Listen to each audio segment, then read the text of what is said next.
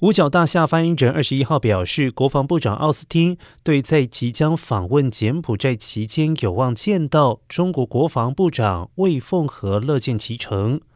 五角大厦发言人空军准将赖德称，美国正就此事与中国国防部接触。赖德在声明中指出，部长奥斯汀经常表达保持美中沟通管道畅通的重要性。并且对有机会在柬埔寨与中国对等官员会面一事乐见其成。